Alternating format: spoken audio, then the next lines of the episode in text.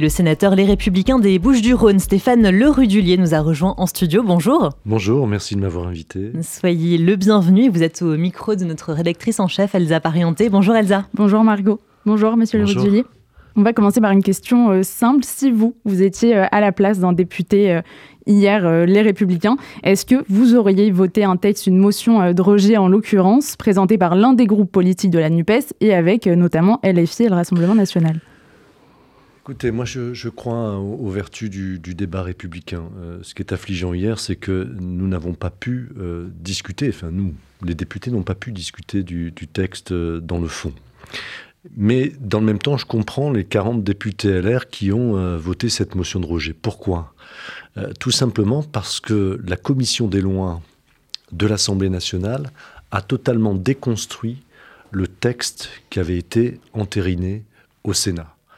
Et euh, pour les républicains, c'était une ligne rouge.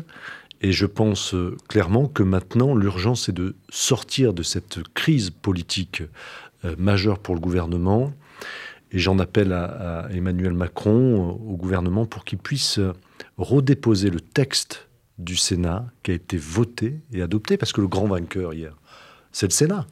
C'est la seule assemblée où on a pu modifier en profondeur le texte, puisque le texte qui est sorti du Sénat n'avait plus rien à voir avec le texte d'origine, il avait été durci, on a pu débattre et on a pu le voter. Sur le fond et sur la forme, le Sénat est le vainqueur. Donc je propose à, à M. Darmanin, M. le ministre de l'Intérieur, de proposer le texte du Sénat en commission mixte paritaire, où c'est la rencontre en fait de sept députés, sept sénateurs, pour se mettre d'accord sur ce texte et renvoyer dans les deux chambres pour un vote définitif, afin de mettre des solutions en œuvre dès maintenant. On ne peut pas attendre deux ans, trois ans, voire quatre ans après l'élection présidentielle de 2027 pour agir sur l'immigration.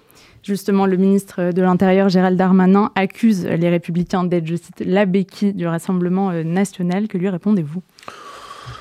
Écoutez, moi je peux comprendre sa, déception, euh, sa frustration. Il a mis beaucoup d'énergie euh, pour défendre ce texte, mais encore une fois, il est victime de l'aile gauche de la Macronie.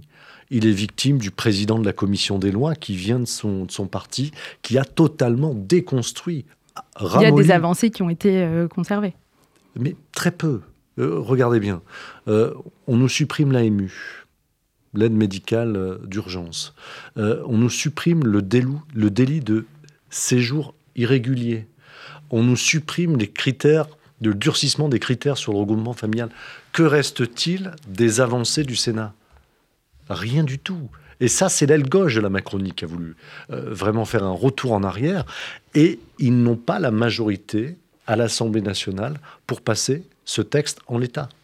C'est le jeu de la navette parlementaire qui habituellement euh, laisse le dernier mot à l'Assemblée nationale. Oui, mais ce qui s'est passé hier, c'est une crise politique majeure parce que cette motion de rejet, ça faisait 25 ans qu'il n'y avait pas eu de motion de rejet. Euh, la dernière motion, c'était sur le, le Pax, rappelez-vous, avec euh, Christine Boutin. Donc, à partir de là, pour l'heure, on est dans une impasse politique, on est dans une crise politique majeure. Et qu'est-ce qu'on peut constater? Que depuis la réélection d'Emmanuel Macron, dès lors qu'il y a un texte sur un projet de société, sur un projet politique, réforme des retraites, projet de loi immigration, il y a un point de blocage et euh, il y a une crise politique majeure.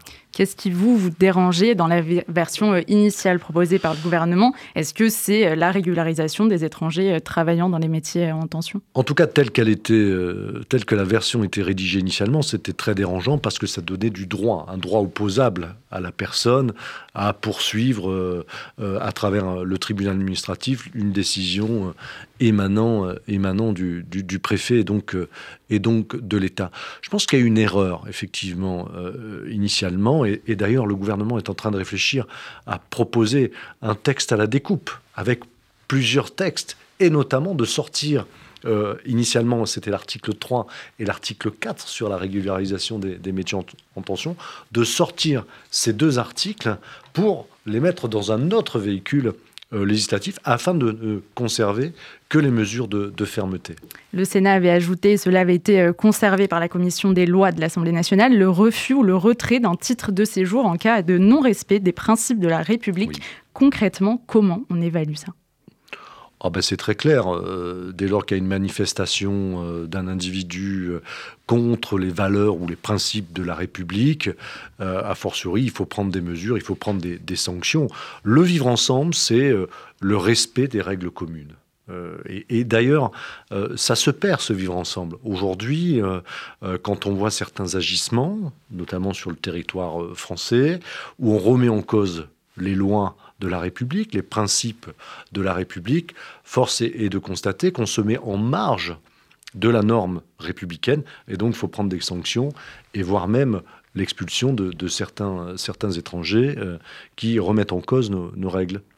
On va revenir à, la France insoumise qui a voté également cette motion de censure, de rejet, pardon, qui s'est euh, réjoui en criant Macron euh, démission dans l'hémicycle. Il y a cette euh, ambiance qu'ils mettent depuis un certain temps à l'Assemblée nationale. Vous, vous êtes particulièrement exprimé sur les positions des LFI. Vous avez même lancé une pétition intitulée oui. à la dissolution de la France insoumise et des partis faisant l'apologie du terrorisme. Parmi ces partis, il y a également le nouveau parti anticapitaliste, la Jeune Garde, les indigènes de la République et Révolution permanente. ces partis ces collectifs, pour vous, c'est une vraie menace pour la République? Absolument. Je pense que c'est la pire menace pour la République. Vous savez, quand euh, la, France insoumise, à travers ses, leaders, euh, Jean-Luc Mélenchon, Mathilde Panot, euh, confondent le Hamas, qui est un, groupe terroriste, il faut le dire, il faut le dire de manière la plus claire possible, qu'il faut combattre à tout prix, quels que soient les moyens. Et quand on, on entend une petite musique qui consiste à dire que le Hamas est euh, l'armée régulière de l'autorité palestinienne, ben franchement, on n'est pas digne d'être un, élu de, notre République. C'est la raison pour laquelle j'ai appelé à la dissolution de la France insoumise. Euh, même, allons plus loin, euh, ceux qui portent cette parole-là devraient être frappés d'indignité nationale. Ils ne sont pas dignes d'être des élus de la République. C'est clair. Euh, moi, j'ai pas de faux semblants par rapport à ça. Euh, parce que euh, derrière, ça donne une, assise à ceux qui ont une vision très malveillante. sur notre territoire national, notamment des terroristes, des bombes humaines qui sont là en disant mais tiens, il y a quand même une partie de la classe politique qui pense que notre combat est légitime. Rien ne peut légitimer la violence, rien ne peut légitimer les terroristes. Parmi ceux qui euh, ont du mal avec cette qualification du Hamas comme terroriste, il y a également euh, Jean-Luc Mélenchon, qui pour le coup euh, n'est pas élu. Vous avez écrit au, procureur de la République pour le saisir des propos où il disait notamment gloire éternelle à ceux qui résistent. Est-ce qu'il y a une suite possible, une condamnation de Jean-Luc Mélenchon qui est envisageable? Je, l'espère parce que c'est comme M. Le Pen qui, à force de, remettre en cause un certain pan de, l'histoire, a fini par être condamné. Et je pense que faisant de, multiples alertes, de multiples signalements par rapport aux, agissements et aux mots prononcés par Jean-Luc Mélenchon, un jour il se fera euh, rattraper par la patrouille, si j'ose dire, et que la justice tranchera. Vous évoquez Jean-Marie Le Pen, la, porosité qui se renforce entre la France insoumise et le Rassemblement national. Euh, on l'a vu avec la une de, Rivarol. Jean-Luc Mélenchon est diabolisé comme le fut avant lui Jean-Marie Le Pen. Euh, c'est le titre d'une de leurs une. Est-ce que ça vous inquiète, ce rassemblement des extrêmes? Ah oui, oui. Ce qui, ce qui s'est passé hier, vous vous rendez compte, main dans la main entre l'extrême gauche et l'extrême droite pour faire... Euh, avec les républicains. Une partie des républicains. 40 sur 62, exactement. Mais c'est quand même incroyable. Entre ceux qui veulent une régularisation massive euh, des, clandestins et d'un autre côté, ceux qui prennent pour l'immigration zéro. Mais enfin, c'est des antipodes. Et pourtant, ils se sont retrouvés sur, euh, sur ce texte-là. Et ça va, je pense qu'il y aura un avant et un après euh, projet de loi immigration. Parce qu'ils se sont rendus compte hier qu'ils pouvaient mettre en bascule le gouvernement de la République. Et donc, euh, soyons très vigilants. C'est pour ça que je parle d'une crise politique majeure où on a un renforcement des extrêmes. Mais vous savez, quand les extrêmes s'unissent, n'est jamais bon. Jamais bon pour le destin de la France. Ces extrêmes ont aussi été euh, porteuses d'un. Euh, ou en tout cas, il y a un antisémitisme qui sévit de façon encore plus violente depuis deux mois. les actes, les propos se sont multipliés. Quel est le rôle du politique à ce moment-là? C'est défendre coûte que coûte notre, la communauté euh, juive. C'est intolérable. On est euh, au cinquième jour de Hanouka et dans un contexte incroyable. On a déjà oublié ce qui s'est passé euh, il y a deux mois. Enfin, franchement, il y a une attaque sans précédent sur le territoire israélien. C'est une attaque terroriste d'ampleur et euh, certains essayent de justifier l'injustifiable. Il faudrait euh, très vite oublier, euh, signer un cessez-le-feu durable. Mais enfin, imaginez un seul instant que ça se passe sur notre territoire. Est-ce qu'on aurait, on aurait dit Oh là là, mais attendez, laissez tranquille un peu les terroristes, ils se sont échappés. Euh, on va faire un cessez-le-feu pour qu'ils se, se reconstituent et seulement après, euh, on vous donnera l'accord pour, euh, pour attaquer. Mais enfin, c'est quand même scandaleux. Et, c'est pour ça que la lutte contre l'antisémitisme, ça va bien au-delà de l'antisémitisme. C'est la lutte contre le, reniement de la, civilisation judéo-chrétienne. Vous savez, de, de Jérusalem à Paris, c'est le même combat. En fait, ces gens-là n'aiment pas nos valeurs, n'aiment pas notre, notre vivre ensemble. Euh, nous, on incarne la lumière, eux, incarnent les ténèbres. Vous avez euh, déposé pour lutter contre euh, cet antisémitisme le 10 octobre 2023 une proposition de loi pour compléter le cadre pénal sanctionnant l'antisionisme. L'antisionisme, est-ce que ça doit être pour vous un délit différent de celui de l'antisémitisme? En fait, ça doit être la même sentence parce que certains se servent de l'antisionisme mais en fait, ils sont antisémites. Et, c'est pour ça que je veux dire que les deux concepts sont étroitement liés. L'antisionisme, c'est le bras armé euh, de l'antisémitisme. Ne nous trompons pas. Euh, encore une fois, euh, je pense qu'on a le droit de critiquer le gouvernement israélien, quelle que soit sa couleur. Ça, c'est pas le sujet. Mais on n'a pas le droit d'attaquer l'État d'Israël. On n'a pas le droit de remettre en cause l'existence même d'Israël. Sinon, on joue quoi? On joue le jeu du Hamas qui, dans sa charte, demande l'éradication de l'État d'Israël. Donc c'est pour ça que c'est un message que j'aimerais que la France puisse porter, oui, à la constitution de deux États, mais sans le Hamas. Moi, c'est franchement, on ne peut pas négocier avec les terroristes. Justement, euh, sur cette guerre entre Israël euh, et le Hamas, est-ce que vous, vous êtes euh, en accord avec la ligne politique portée par la France depuis le début de cette guerre? Je vais être assez critique à ce niveau-là parce que ça commençait bien et, ça se poursuit mal, si j'ose dire. Il y a une forme de en même temps d'Emmanuel Macron dans le domaine euh, diplomatique, dans le domaine de la défense. Il euh, ne peut pas y avoir de en même temps. Euh, à un moment donné, il faut trancher. On est soit dans un camp, soit dans l'autre. Et moi, je suis toujours aux côtés des Israéliens, toujours aux côtés du peuple qui est opprimé aujourd'hui, qui a été attaqué dans sa chair. Ne l'oublions pas. Et donc, euh, là, je demande à Emmanuel Macron d'être plus sur la ligne des, États-Unis euh, qui, défendent euh, Israël et de clarifier un peu son, son propos. on ne peut pas demander un cessez-le-feu durable ou demander un nouveau couloir humanitaire sans forcément fragiliser en fait la stratégie d'Israël pour lutter contre le, terrorisme, puisque là on chasse des terroristes euh, à Gaza.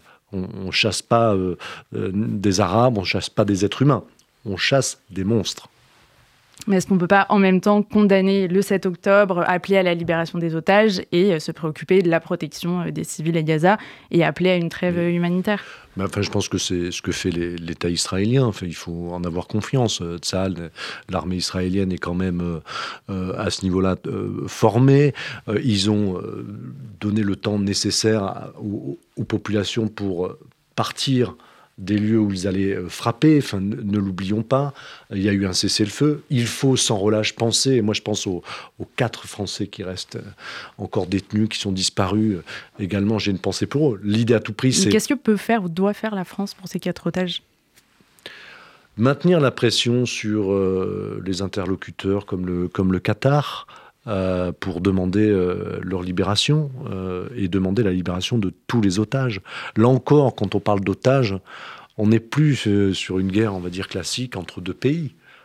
on est véritablement face à des terroristes. Sinon, on ne prend pas les gens en otage, notamment des civils qui n'ont malheureusement qui n'ont rien fait, qui ont vu des, atrocités. J'ai vu le film, je peux vous assurer, les 47 minutes, 48 minutes.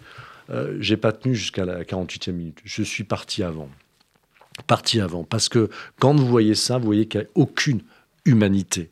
Et ce qui m'a le plus choqué, je vais tout vous dire, c'est les atrocités, mais c'est dans le même temps, quand ils sont revenus dans la bande de Gaza, avec des otages morts ou encore en vie malheureusement, ils ont été acclamés par la population.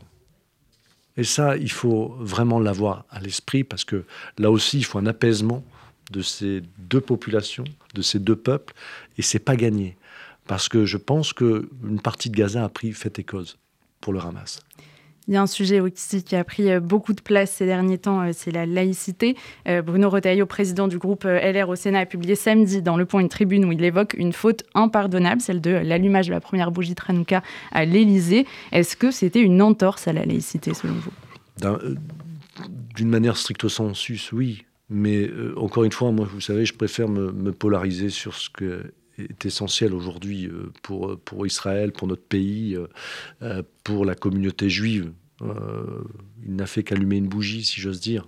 D'autres ont, commis des atrocités il, y a, deux mois et demi. Mais vous savez, la laïcité, ça ne veut pas dire non plus qu'on n'a pas le droit de, vivre sa foi, sa religion, et, et, aussi de, on est dans une culture, notre pays dans une culture judéo-chrétienne, qu'on le veuille ou non. Euh, c'est euh, le même euh, sujet sur les crèches à Noël. Vous avez co-signé une tribune en ce sens pour que ça puisse être autorisé dans les bâtiments publics. C'est notre culture, c'est nos traditions. vous savez, quand on met une crèche dans, dans une mairie, certains sont, sont, très contents sans pour autant avoir la foi, être catholique ou autre. Donc c'est aussi euh, un moment de partage, Noël. C'est aussi un moment de, vivre ensemble. Et vous évoquez aussi dans cette tribune la lutte contre l'islamisme. Est-ce qu'il y a un enjeu de, défense dans le fait de, montrer ces symboles, de les faire euh, partager au plus grand nombre? Ah oui, c'est notre euh, défense de notre civilisation, de notre tradition judéo-chrétienne. Veux dire, la laïcité, le concept de 1905, euh, ce n'est pas euh, euh, plus personne ne doit croire, cacher, cacher votre foi. Non, pas du tout. C'est le respect de l'ensemble des religions et des croyances. Et donc, à partir du moment où on a une culture catholique dans notre pays, judéo-chrétienne, à partir du moment où on a des traditions qui se perdurent, je pense à Perpignan, je ne suis pas pourtant un adepte de, Louis Alliot, mais c'est une tradition euh, centenaire. On peut revenir dessus, on peut euh, couper nos racines, mais si on n'a plus de racines, euh, si on ne sait pas d'où on vient, comment on peut savoir où l'on va? C'est ça la vraie question. Pour finir, vous êtes sénateur LR, responsable du parti dans votre département. Il y a déjà eu plusieurs fractures dans, ce parti. L'avenir de la droite aujourd'hui, pour vous, il est avec qui et sur quelle ligne? Écoutez, il y aura une recomposition euh, du paysage politique euh, qui se prépare déjà. Il y aura un après Macron. Donc, euh, a fortiori, il faut que nous, on, s'interroge sur notre place. La droite n'a jamais, enfin, les LR ou le RPR à l'époque, n'a jamais gagné seul. C'est toujours allié avec l'UDF, avec le centre. Je pense qu'il faut revenir dans cette, dans cette composition où on aura plusieurs forces de droite qui euh, sont amenées un jour à rediriger euh, le pays ensemble. Et pour ça, il faut s'élargir. Il faut que les LR s'élargissent et qu'ils ne se rétrécissent pas. Je pense qu'on est déjà assez euh, affaibli comme cela. Et qu'on puisse tendre la main aux électeurs qui, pour des raisons euh, qui euh, nous échappent parfois, mais qui sont partis vers, vers la Macronie et qui vont après euh, devoir choisir un nouveau, j'allais dire un nouveau camp, un nouveau leader en tout cas, qui va incarner leurs idées. Et ces électeurs-là sont fondamentalement de droite. Donc à nous aussi de réformer notre socle idéologique, notre projet politique, et puis surtout trouver un leader qui est capable d'incarner l'alternance à Emmanuel Macron. Il y a aussi un enjeu dans le fait de récupérer euh, les électeurs qui sont allés euh, chez Marine Le Pen et plus particulièrement sur votre territoire. Euh, depuis 2022, il y a six députés Rassemblement national dans les Bouches-du-Rhône. Oui, mais ça, ça c'est lié aussi également au, fait que la gauche, l'extrême gauche, la NUPES étaient rassemblés et nous ont privés euh, de second tour euh, dans telle ou telle euh, circonscription. Je pense que toutes les cartes vont être rebattues. restons nous-mêmes. Vous savez, les, électeurs.